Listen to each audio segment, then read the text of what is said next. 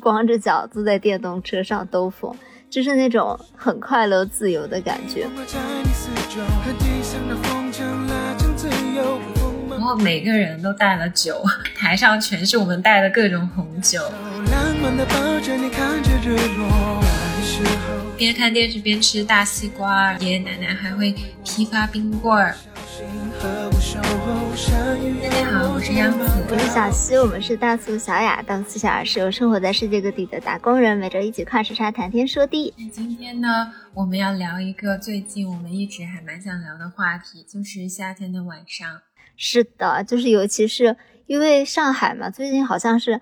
也不是最近啊，就是嗯，可能两个多月的时间吧，都一直是梅雨季的感觉。一开始呢，我都会觉得特别烦，因为我是一个很讨厌下雨天的人，我就是不爱带伞出门嘛，所以就会觉得雨天我就不愿意出门。但是最近呢，我就突然发现那种下过雨的夏天傍晚就很很自在的感觉。是的，我们最近也是几乎天天下雨，而且有几次雨下的大到我半夜被吵醒。像昨天晚上，我就是又被吵醒了。哇，这么大的雨！对，因为我家是住顶楼嘛，我的窗户是斜面的，嗯，所以还蛮明显的，就是雨一大就会打在那个斜面的玻璃窗上。嗯，但是我就昨天洗澡的时候嘛，就突然想到了。孙燕姿的这首歌，你没有发现这是一句歌词吗？啊，对哦，是吧？就是突然就感觉他那个 MV 就整个非常是第一天，对他这个 MV 就非常的自然快乐的感觉。康师傅冰红茶，对，就尤其是里面有一句是“月光晒了很凉快”，我就突然觉得哇，真的，因为白天都很热嘛，所以夏天的傍晚就是一个非常适合出去跟朋友们一起走一走，然后有一个快乐的夜晚，自由自在的夜晚，还能把我现在回到了冬天的气温。对你每天跟我说这十几度，我都觉得哈。好像现在整个德国都这样，是有什么气流影响，然后每天下雨，大阴天就一言难尽。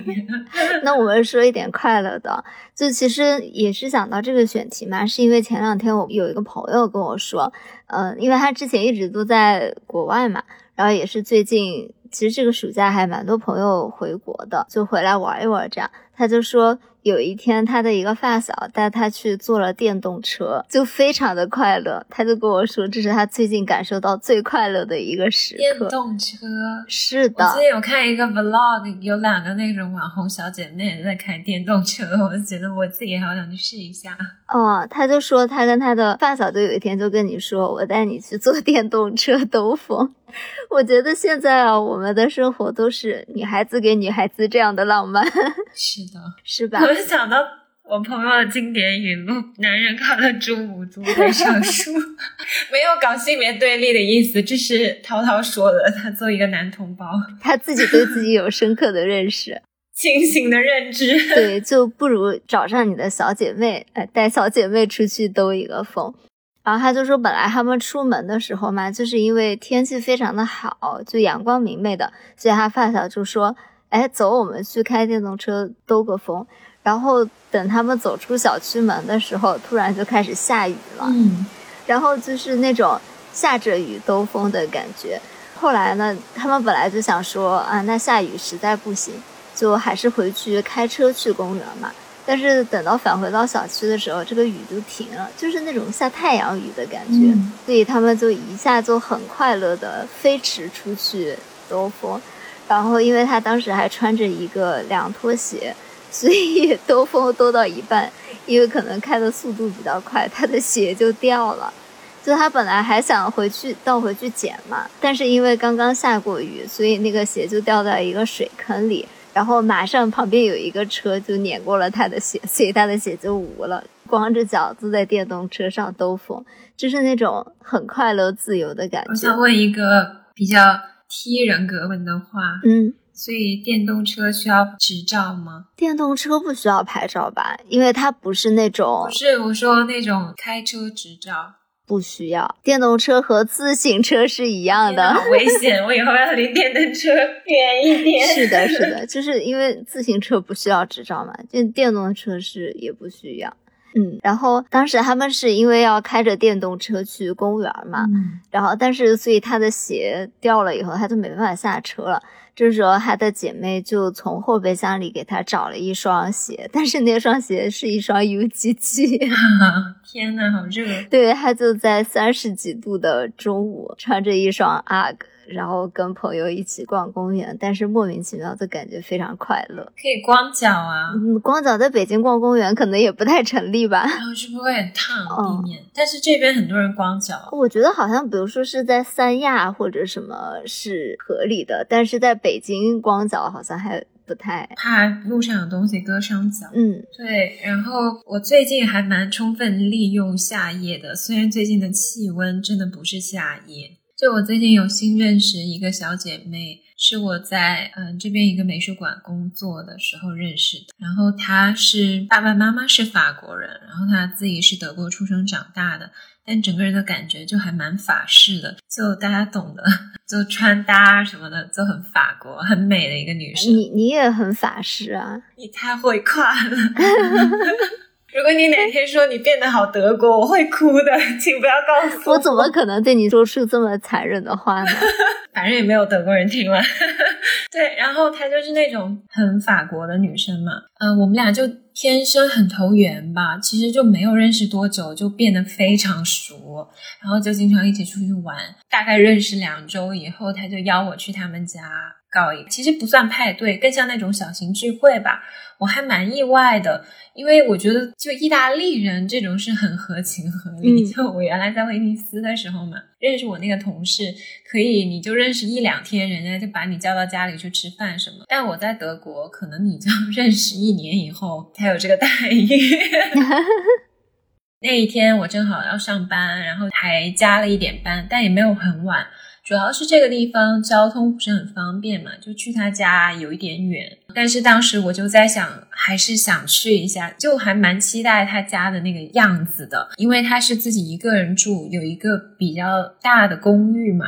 然后他自己养了一只狗狗，他那个狗狗是流浪狗，是他收养的。哦，嗯，我就觉得很应该是个很温馨的小天地这样。结果当天去他家，果然如此。就我觉得我跟他的那些朋友就一拍即合，哎，就觉得每个人都很好相处，就很欧洲的那种感觉。他的家是在一个那种老的红砖房的聚集区，然后你进到那个大院子里面以后，有三四棵很大的绿树，就是整个可以遮蔽中间的那个小广场的绿树。然后他家有一个露台。就我站在那个院子里的时候，就听到他们在外面聊天，就是站在那个露台上，哇，我一好进去就幸看到福啊！就是那种很欧洲的夏天，虽然气温没有很高，但是比如说北欧啊什么的夏日就是这种感觉嘛。然后他们几个人就在那个边抽烟，然后边聊天，就很像那种小时候看的那种欧洲青春片里面的场景。嗯，感觉每个人都很有自己的风格。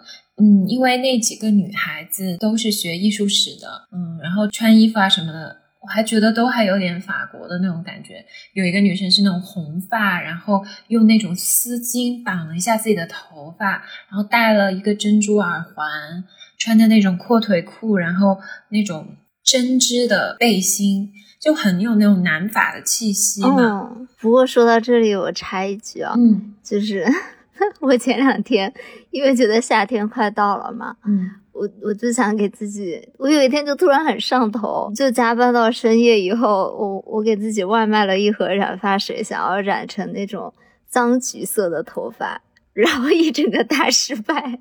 自己染很难吧？但我怎么觉得大学的时候你就喜欢染红头发？你那时候也是自己染，我记得。没有，那那个时候是我在国内染的。哦，红头发，对我自我自己染过一次红头发，我后来在国内染对，我记得你染过红头发啊，但那个红的很难上色。对，就是因为我现在头发有些漂过的嘛，所以按理来说它应该是蛮上色的。然后我还在小红书上面看了很多的攻略，呃，就是挑了一个最上色的染膏，我还在那个浴霸底下照了差不多一个小时。然后这个前提是呢，呃，因为我那天晚上加班，是因为我第二天要去开会，嗯、就见客户汇报嘛，所以就忙到很晚。我当时染之前我还有点忐忑。我还想说，哇，我染一个这么大胆的色彩，染一个脏橘色，因为我我看的图片都是那种真的很橘，很像人鱼公主那种颜色嘛。我就在幻想说，啊，我第二天一早去开会的话，客户会不会觉得我有点不专业啊？就一下给人的反差有点太大了。虽然我之前头发也是那种，呃，就漂过，有点黄不拉几、不太好看的那种颜色。你那个不是灰色啊？我觉得挺好看的。它早就已经掉成那种黄黄的颜色了。然后，我就怀着这样忐忑的心情，在浴霸下面照了一个多小时吧。等我洗完头了以后，就就像无事发生，所以它都褪色了。呃，就是就你看上去像是染了一个棕色的头发，但是跟脏橘色毫无关系啊，就是染了一个非常朴素的棕色。本来你的头发就有点偏棕的。对，哎，确实这也是我的一个困扰，就是我本来头发就比较偏黄的，再加上我是很很硬的那种发质。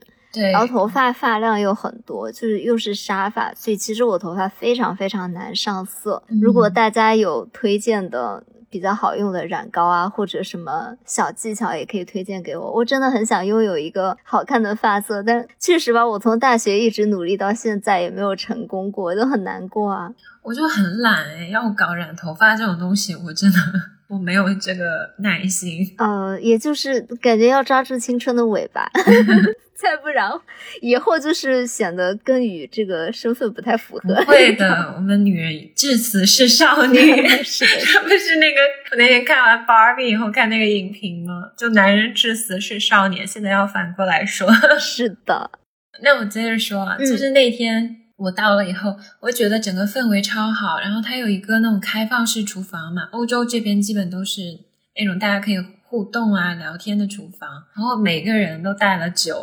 台上全是我们带的各种红酒，哇！对，然后他们有做那种，哎，也不是很好吃的那种欧洲人 喜欢吃的那种豆子，然后卷饼卷进去，什么来着？我都不记得了。有 hums 哦，hums 对，但他们已经都吃完了，因为打工人嘛，到的时候已经很晚了。然后他们就坐在那边喝酒啊、抽烟啊、聊天，整个人感觉非常 chill，就很放松那种。然后我开始以为这种聚会应该都是女孩子，因为我们大家都懂搞这种艺术行业，对，就会都是女生嘛。但没想到有一半男生是 gay 吗？对不起，本来也是这么想的，一个刻板印象。对不起，对不起。但是好像我不知道，我最近 gay 达有点失灵，但是好像不是吧？然后中间我就有跟大家寒暄起来嘛，就说大家互相是怎么认识的。那些女孩基本就都是学艺术史嘛，就一个系就认识了。然后男生基本就是靠有一个男生带入这个圈子的。那个男生呢，是我这个女生朋友的幼儿园同学。哇哦！然后他就学地理的，就带上他的那些朋友过来，然后大家就混熟了。然后中午吃在学校食堂吃饭，就总是会遇到对方嘛，就越来越熟，然后就变成了一个小圈子，大家就一起玩。我在想，我原来不是 Q 过几次我喜欢看的一个 YouTube 的频道学德语的嘛，叫做 Easy German 嘛。它中间有一期节目就是讲说德国人是怎样认识自己的朋友。中间那个 可能百分之九十人说我们从幼儿园就认识。德国就是人均 I 人吗？真的。然后我看底下评论就是说，这是说我们这种外国人就没机会，人家都是幼儿园就开始一起玩了。然后我那天去这个聚会，我就真的会觉得好像真是这样，他们就是很小就认识，然后就一直在一个圈子里。我还有一点我特别佩服欧洲人，我就觉得他们的感情观什么的，好像特别的潇洒。哎，可能亚洲人里也有吧，但是。跟大部分的亚洲人好像不是很一样，就比如说我那天去这个朋友家嘛，他就有一个照片墙，上面有很多家人啊、朋友啊，还有他跟他前男友的照片。他就说他跟他前男友是二十岁就在一起，然后恋爱了五年，在一起住了三年，这个房子原来是他们俩一起打理的。哇，那。嗯，我就说，那你是不是很难过分手啊？说没有啊，我我提的分手，我一点都不难过。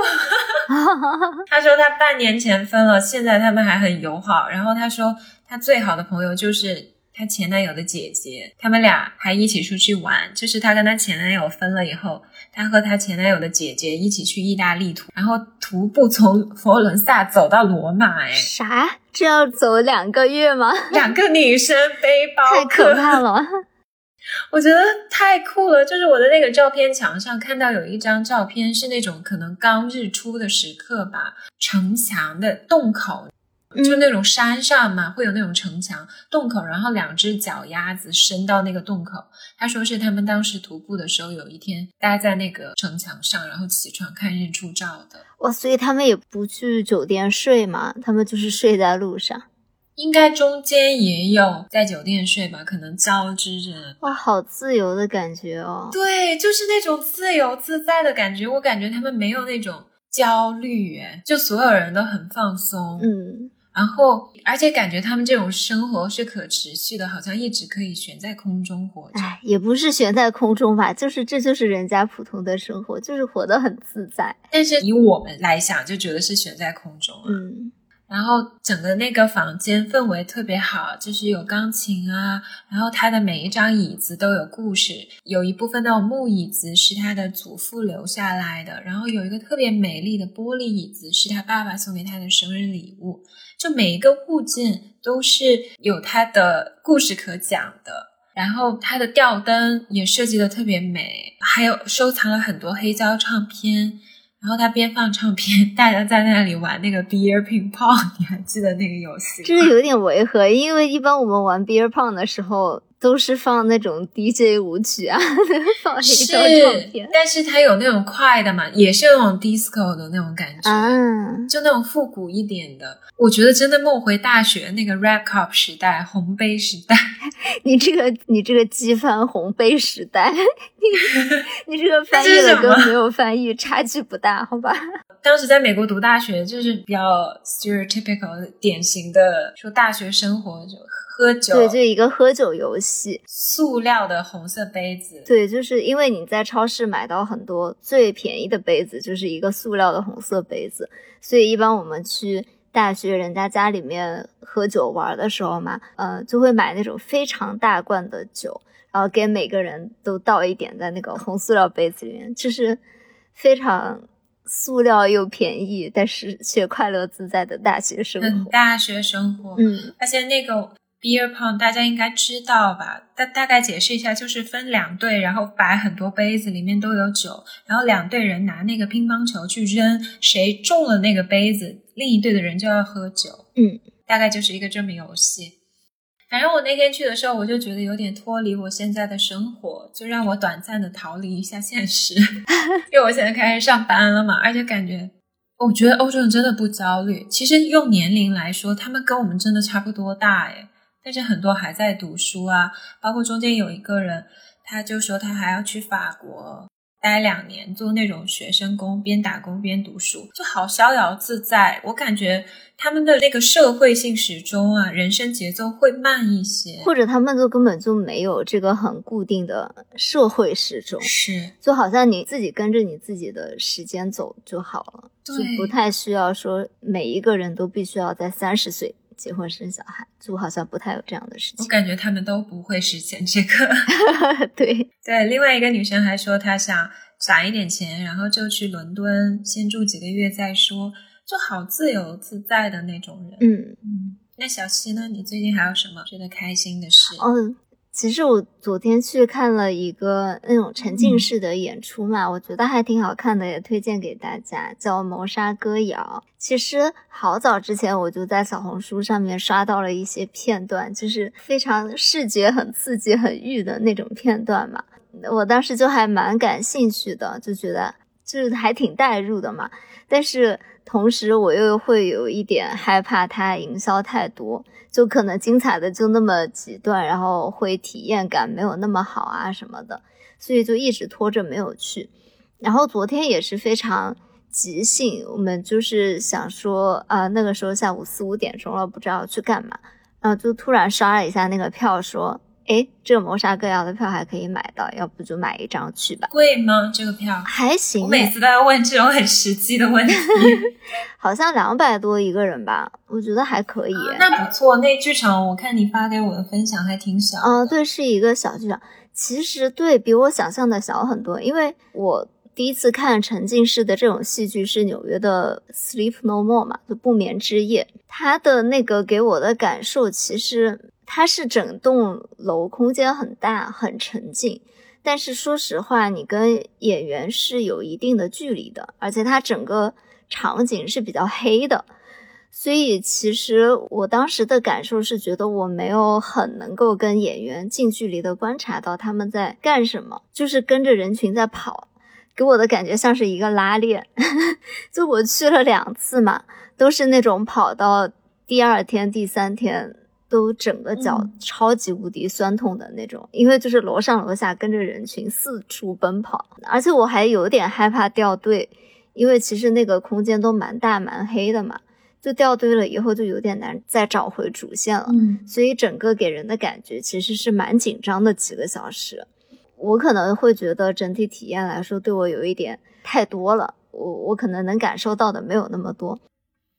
嗯，我之前也是以为这个是一个比较大的场地嘛，然后我昨天去了以后才发现，其实还蛮小的。它主要的场景就是一个。那种有点像 disco 舞厅一样的舞台，演员会在上面啊，或在下面，就是他们会在整个里面走来走去，然后走在大家中间。然后还有一个比较主要的场景，就是一个吧台。然后它整个设计的互动的方式有很多，而且说实话人也不多，可能里面就几十个人，所以其实每个人都离演员都非常非常的近。嗯，呃，他们的所有的表情啊，然后。换衣服呀，或者唱歌啊什么，你都听得非常的清楚，就是站在他的脚跟子底下那种感觉。是，所以我觉得其实整个体验，如果大家没有感受过的话，还蛮推荐去的。就跟在大剧场里面看的感觉不一样，因为我之前看歌剧《魅影》的时候就觉得，其实我看不太清楚演员的表情，剧场太大了，太远了嘛。就你主要是听一个整个的。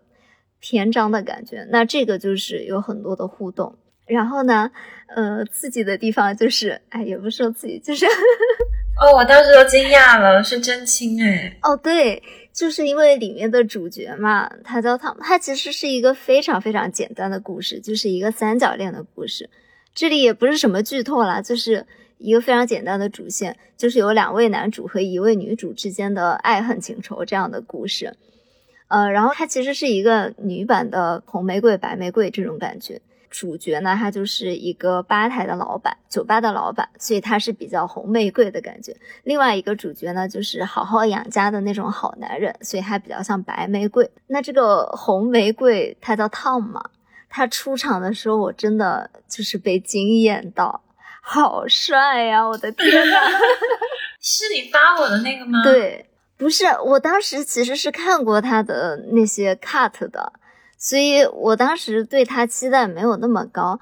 然后那个时候我就是刚好靠在吧台那边，嗯，在看舞台上面的人演嘛，嗯，Tom 就是从吧台那里突然出来，然后我就一下离他特别近，他就拍了一下那个桌子，我转过头一看，天呐，怎么有一个这么帅的人在我背后？就是非常沉浸式，然后。因为她的身材真的非常非常的好，还有穿一个黑背心。你连说那句话的时候变娇羞了。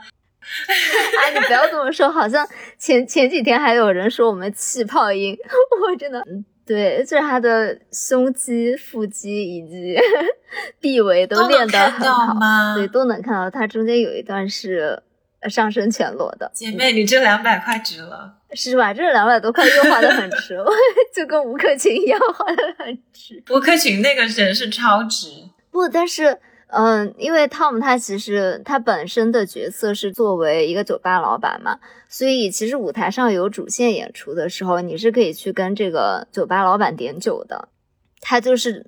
他也是 bartender，对对，他他承担一个，你这两百块对，他就是承担一个带货的责任，他就是会突然问你说你要喝点什么吗？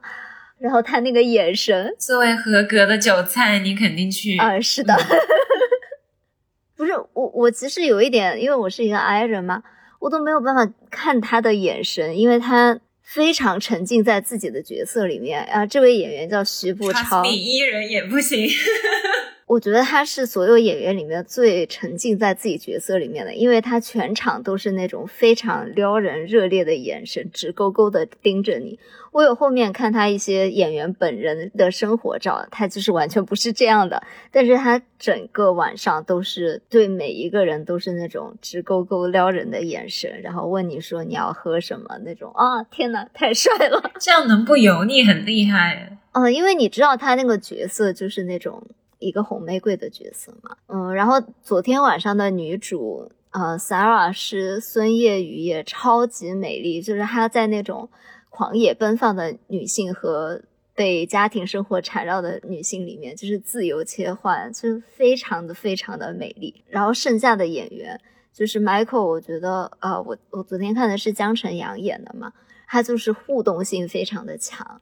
就他会跟很多的观众进行互动啊，然后会拿你的手机一起拍照啊，什么，就是整个的体验感会很好。然后还有一个是 narrator 嘛，年曼婷演的，他就是作为整个故事的一个旁白叙述人，他就是非常热情洋溢。他刚刚出场的时候，我还以为他是女主角，因为就你一下眼睛就被他吸走了，就觉得哇，怎么有这么。美丽，然后热情洋溢，一下就能吸引别人目光的女孩啊，就是，呃，里面所有演员都是那种俊男靓女，非常适合夏夜多巴胺的一个夜晚。很心动。是的，你可以去小红书上面看一些片段，啊，嗯，浅浅的感受一下这个氛围。等你回上海了以后，我就带你去看，好吧？哦，这这个剧一定推荐和姐妹们 一起去看，好吗？也可以跟 gay 蜜去看哦，对，也可以跟 gay 蜜去看，就是因为这样，呃，你比较能够释放自己，然后那种花痴的天性。我要笑死了。对，对啊，还有一个最近让小西和我都特别开心的，就是我们俩都去看了 Barbie。Hello Barbie！天哪，我是不是又有气泡音了？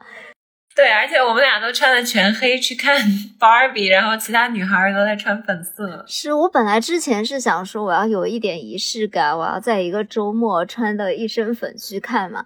但是，哎，最近的周末就是很忙碌啊，时间都不会排得很满。我去看其实是周一的晚上，我也是加班到八九点吧，然后那个时候刚好看到有最后一场的。芭比，我就下班穿着一身黑就去看了，但是确实有一种振奋人心的感觉。我也是，我是昨天周六要加班，然后加完班以后，我还在想我会不会赶不上芭比了，因为那加班地儿有点远。嗯啊，幸好就是踩点赶上了芭比，然后还特别的戏剧性，芭比那个场次很满，不知道那个影院怎么搞的，他订票订重了，就是一个位置。他 rebook 了两次，这简直了，韭菜哥的。对，然后我昨天是跟一对拉子的 couple 去的，然后呢，在跟那对拉子 couple 去了以后呢，偶遇了另一对 couple，哇哦！所以我就是两对 couple 的那个电灯泡。你还是 double book 的电灯泡，对，但是中间那个女生真的人好好啊，然后她把那个位置让给我和他女朋友，他自己换了两次位置，找一个地方坐。我当然都特别不好意思，我在想说，要不我们俩一起坐那个楼梯上看好了。然后他就说没关系，他找一下。哦，好好呀。对啊，他真的好好，而且我觉得他特别搞笑。看完那个电影以后，他说，我觉得我自己最像 Alan，就是最 relatable，是里面那个 Alan。这是一个没有存在感的人，对。然后昨天我我们不是穿全黑去吗？然后那个说自己像 Ellen 那个女生还说，她就知道我会穿全黑。我说为什么呀？她说因为之前两次见到你，你都穿全黑啊。你给我的感觉不是这样的，你以前不是穿很多花裙子吗？对啊，我很喜欢穿花色，但是就是好像每次见到他都是我下班之后。原来你也是一个上班全黑人，上班怎么能穿花裙子呢？显得嗯专业对吧？对，然后那天见到他，呃，就是昨天看了以后，我觉得比较搞笑的是，本来我就说。其他人都穿的有颜色嘛，像这个朋友，因为他是 last 嘛，他就穿了一个彩虹条状的那种 T 恤去，就也是五颜六色的那种。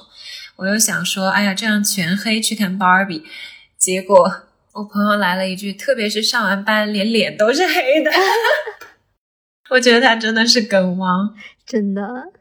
那小溪，你看这个电影有什么感受呢？嗯。我我真的有，我坐进去就被感动到了，可能因为那天也是加班了以后嘛，本来精神就比较脆弱，然后坐进去，哎，我已经忘了开头是一个什么情节。开头是一群小朋友在那里扮妈妈。哦哦，对，剧透预警，还没看的可以跳过。对对，就是一群小朋友在那里玩那些娃娃嘛？好像不是因为这个，反正后来中间有一个很小的点吧，我我就感觉有点被触动到了，然后就有点想哭唧唧。所以整个的感受，呃，我我确实是哭了耶，我我全程都有在偷偷抹泪那种感觉，我就觉得很多地方我都。很能共情，就尤其是就是芭比不是说她想要变成一个人嘛，然后他就问他的创造者就是 Ruth 说：“我可以问你，我可以变成人吗？”然后 Ruth 就说：“我在创造你的时候对你也是没有要求的，你成为你自己就好了。如果你想变成人类，你也不用经过我的允许。”他说：“母亲们就总是这样待在原地，是为了让孩子们看到自己已经走了多远。”嗯。我当时就觉得这段还挺感动的，就可能每一个妈妈她生下这个小朋友的时候，她那一刻就是对这个小朋友是没有任何要求的，希望这个小朋友成为自己。有可能有些妈妈在后面就迷失了自己的这个 一开始的想法，对对小孩子强加了越来越多的要求。但是，嗯，就是回到最后吧，我觉得母女的这个连接也还是蛮感人的。嗯。我其实有一点点不同的感受，看芭比，因为我这个人就是看什么我都很容易哭，就但很奇怪的就是这样不要打我。其实我看完芭比没有特别感动，可能我对他的期望实在是太高了。就是之前看了一些肖薇的解说什么的，对我觉得是这样的，因为我当时去的时候还算比较早嘛，那个时候刚刚上映。然后没有这么多的播客啊或者公众号在那里大肆宣传说这是一部女性主义作品，所以我当时去的时候对它的期待不是说那么那么高。嗯，我整体就是觉得它概念大于叙述，就中间有一段这里也有剧透啊，中间有一段就是玩芭比的那个女生嘛，就是她是个妈妈嘛。他的那段演讲其实很有力量，就讲了女性的困局嘛，就是去唤醒唤醒里面的所有的 Barbie 离开他的 Ken，让 Ken 那些去内斗嘛，夺回 Barbie Land 的主权。嗯，确实很有力量，但是我不是很喜欢这种特别白的表达。对，我就觉得我在听听证会。是的，我我比较喜欢那种意识流的那种感性的叙述，就是他不用把主题说的特别明显，但是我自己能够感受到这个主题。嗯。我是觉得它没有很多的故事性吧，它它可能就是想要表达的观点很多。它是个概念电影，对，它就是把很多观点很直白的告诉你了，但是它没有一个很明确的故事的主线。嗯，但是中间有两个地方特别触动我。嗯，第一个就是因为我自己喜欢这种意识流的表达，所以我觉得那一段有艺术电影的感觉。就是芭比，她想到真实世界来找那个玩她的那个女生嘛，嗯，她就坐在那个长椅上，穿着那个牛仔服，然后她突然一下感知到了万物，就是在那个瞬间有很多蒙太奇的镜头，嗯。嗯，就是看风中的树叶啊，公园中拥吻的情侣啊，然后最后她就望向长椅另一端的一个老太太，她对那个老太太说。You're so beautiful，你好美。然后呢，那个老太太笑着说：“I know，我知道。”然后 Barbie 在那一瞬间就流下了眼泪。就是她成为人类，不是在后面。她片尾说她去看妇科医生，因为这电影里面不说所有的娃娃是没有生殖器官的吗？对，其实不是那个瞬间，她真正成人是她开始有了感情。嗯，就是那一个瞬间，她开始能够感知到周围的一切。我后来有去看一些采访什么的嘛，他们说最开始是主创是想删掉这个片段的，因为觉得它对推动情节故事没有任何帮助。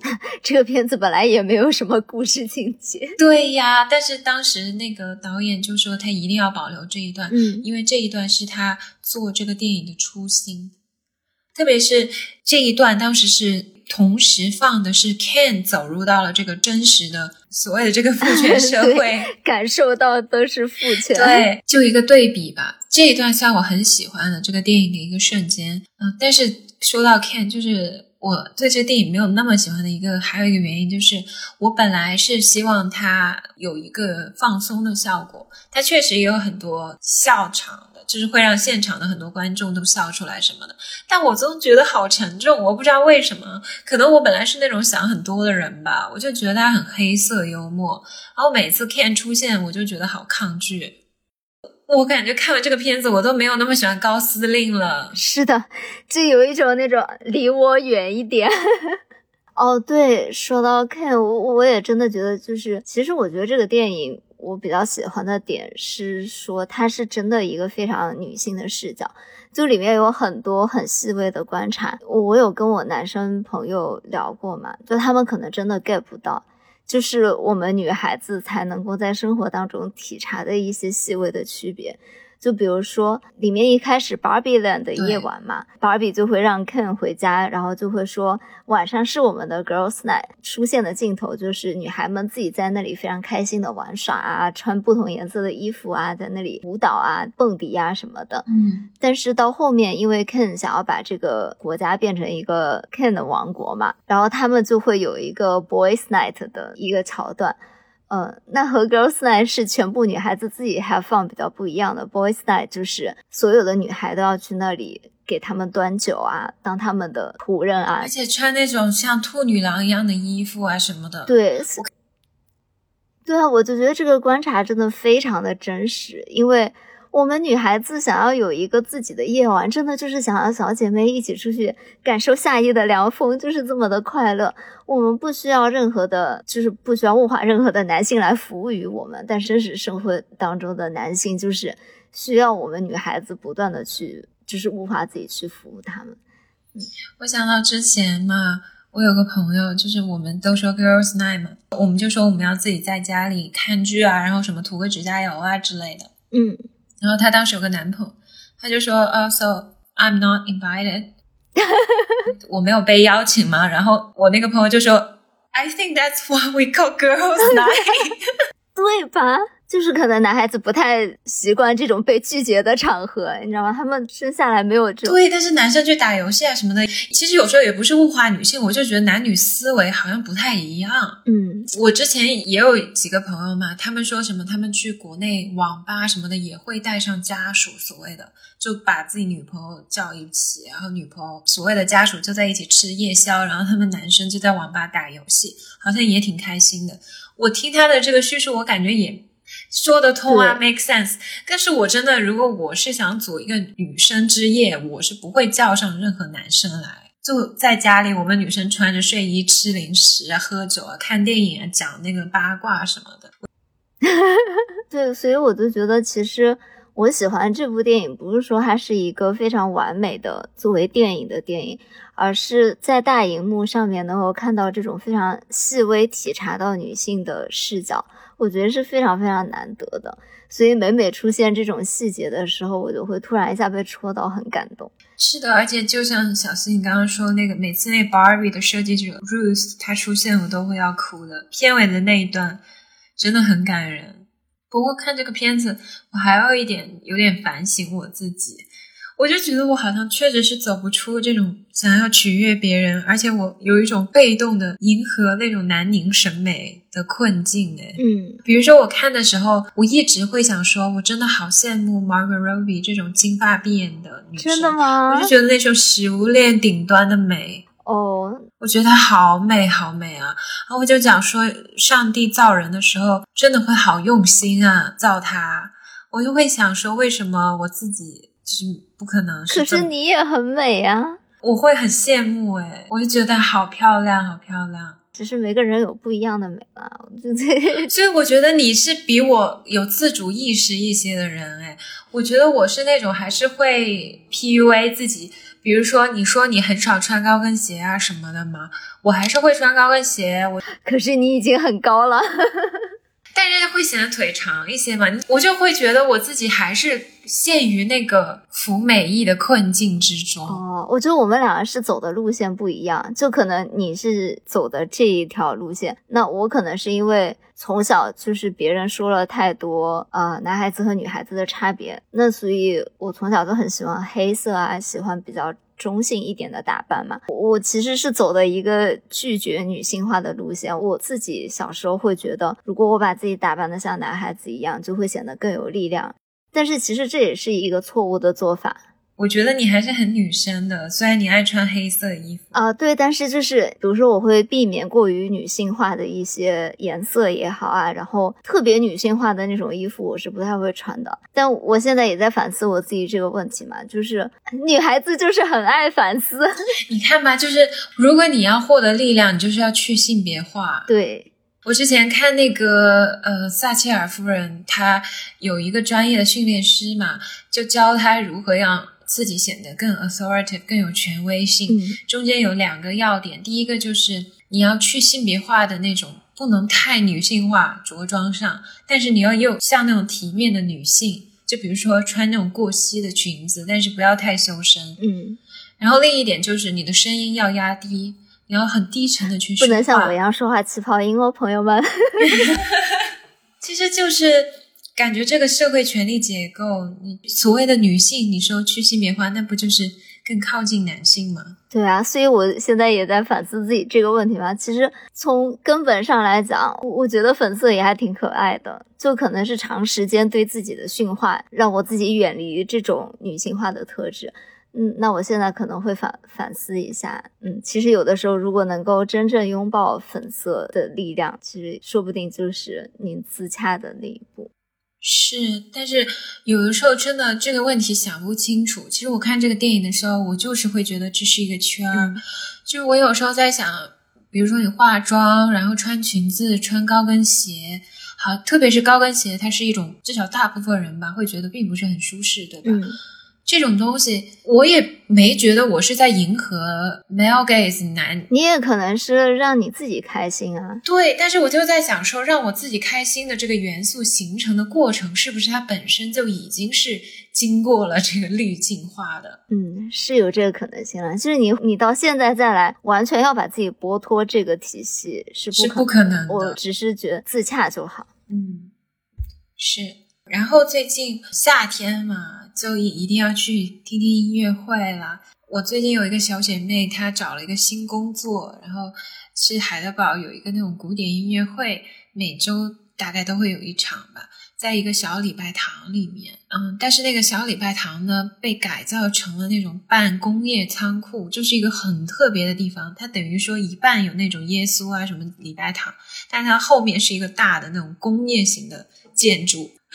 哇，很奇特，有玻璃顶啊这些，但是又有砖的结构。我下次拍给你看。嗯，然后讲真了，那个音乐会我其实没有特别喜欢，就是大概有三个小时，而且很热。那个房子不通风，欧洲没有空调嘛。我去看的时候，海德堡还没有变天，它是大概一周多以前变的天嘛。哦，那会儿还蛮热的，夏天坐在里面很闷嘛。嗯，然后他那个音乐会，我听的那一场是那种实验性音乐，但丁的神曲，但是搞成了当代艺术那种，就有很多那种呜哇叫的那种。